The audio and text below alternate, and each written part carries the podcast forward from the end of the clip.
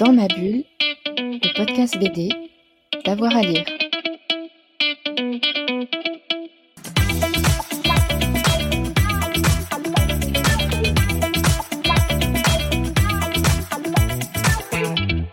C'est un objet extrêmement intéressant, déjà par son sujet sur les yokai, qui est quand même très propre à la culture nippone, voire exclusivement à la culture nippone.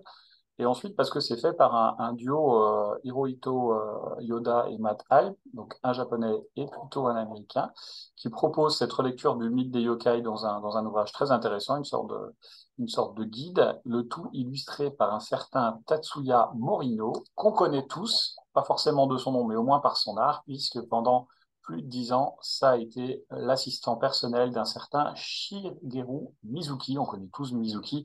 C'est un des très très grands mangaka avec Osamu Tezuka.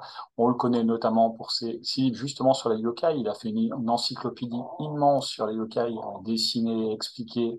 Il a fait aussi Nonoba qui traitait aussi un petit peu des yokai.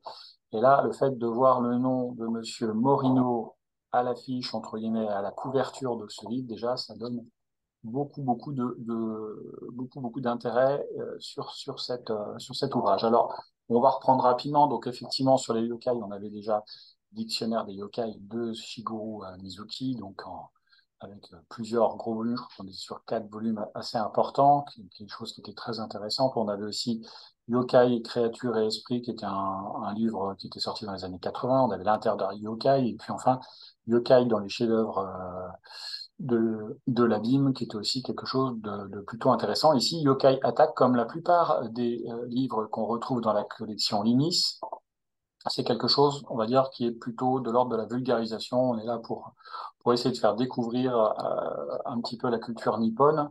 Euh, Inis est très très proche euh, de l'univers manga animé, puisqu'ils ont déjà sorti énormément de choses notamment sur les Miyazaki, puisqu'ils ont sorti notamment un énorme bouquin sur euh, la piste de Monoke, Kiki la petite sorcière, mais ils ont aussi sorti un agenda euh, très expliqué, qui est plus un dictionnaire qu'un agenda sur la salle des titans.